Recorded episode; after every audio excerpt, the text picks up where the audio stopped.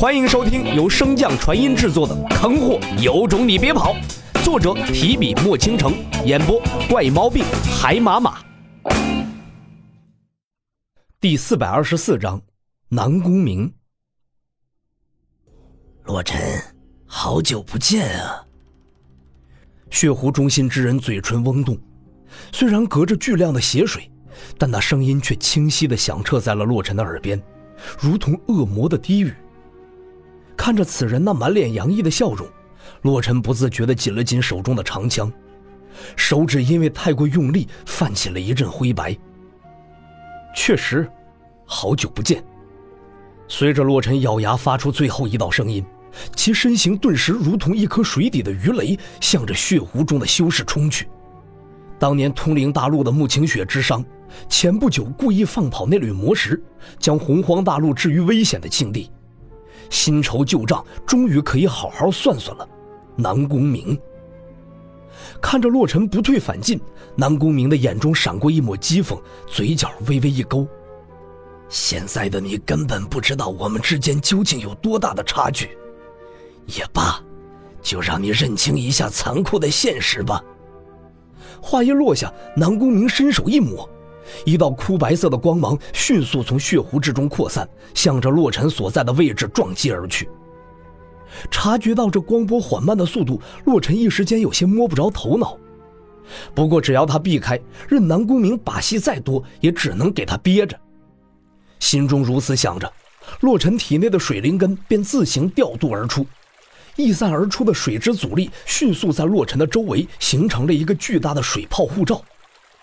在水之阻力的侵蚀之下，周围的血液以极快的速度被同化吞噬，就连其中的能量也化作了水之阻力的养分。洛尘虽然没有办法摸清南宫明的真实实力，但是从他初次踏入这片血湖的时候就十分清楚，这处血湖乃是他的主场。正如自己预想中的那样，在水之阻力的加持之下。洛尘轻而易举地避开了那道枯白色的光波，继续朝着南宫明所在攻去。可就在前进的途中，洛尘心中总是有股不祥的预感，似乎自己忘记了什么重要的事情。就在此时，他突然注意到了南宫明脸上露出一抹奸计得逞的笑容。洛尘看到这邪恶笑容的同时，心跳猛地漏了一拍，迅速回头向着自己身后望去。只见那道枯白色光波攻击路线的最终位置，正是那巨大枯骨的眉心所在。而在那里，小脑斧正在拼命地催动着法诀，想要收回骨架。洛尘在识破南宫明奸计的同时，几乎没有丝毫犹豫，便向着那道光波冲去。他深知此时小脑斧所行之事非常的重要，相比于报仇和保护眼前的人，洛尘自然会选择后者。南宫明注视着洛尘的动作，即便见他识破自己的阴谋诡计，也没有丝毫懊恼的情绪，反而是露出了一个意味深长的笑容，似乎洛尘此时的所作所为都在他的计划之中。血湖下方，在水之阻力的加持之下，洛尘终于在最后的关头追上了那道枯白色的光波。光波与水之阻力瞬间碰撞在一起。将血湖从碰撞的中心彻底分成了两片颜色分明的区域，一侧是带着无尽死寂的枯白，一侧则是充满了厚重感的神秘玄黑之色。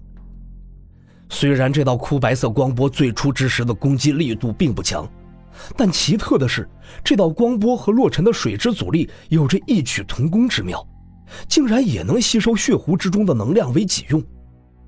一时间，洛尘便和这道光波僵持了起来。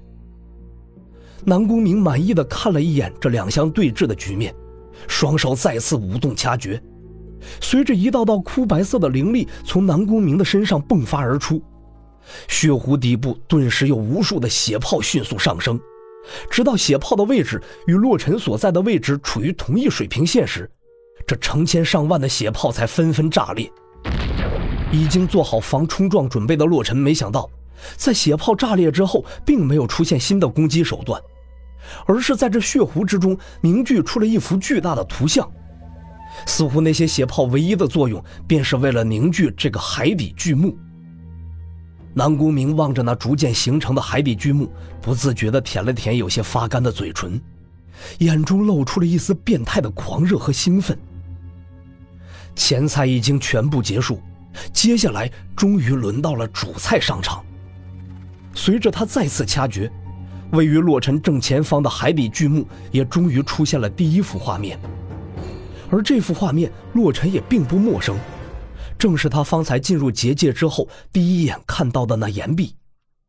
巨幕中的画面似乎是像他最初的视角一般，随着岩壁顺着那一条条血色的丝线缓缓向下，直到巨幕之中布满了那些密密麻麻的血茧，巨幕中的画面才再次定格。不明所以的洛尘望向血湖中心那个低头正在不断鼓捣什么东西的身影，心中轻蔑一笑：“傻叉。”似乎是注意到洛尘那满是讥讽之色的目光，南宫明望着自己脚下早已被刻好的阵法，满脸的阴沉之色。这阵法自从他布下之后，就再也没有尝试过。没想到第一次调动，竟然就出了岔子。这阵法竟然只能同步画面，无法同步声音。如果此时没了声音，没了绝望的哀嚎，没了那低三求四的求救声。那会将和男女在床上战斗之时死死咬住牙不发一点声音一样索然无味，所以即便洛尘此时再怎么无视他、看清他，他都不在乎。况且现在他嘲讽的越带劲儿，到时候他见到那人求救时的画面也定然会更加有趣儿。南宫明一边想着，一边露出一抹癫狂的笑容，手上对阵法重构的速度也越来越快。啊！忽然，一道剧烈的惨嚎声从巨幕之中传来，将正在专心致志思考解决这枯白色光波的洛尘和正在忙着修补阵法的南宫明忽然吓得一个机灵。两人不约而同地望向那个巨幕，只见巨幕中的画面再次开始变动。首先映入眼帘的是一个被血色丝线绑住双腿的男子，在血色丝线的盘绕侵蚀之下。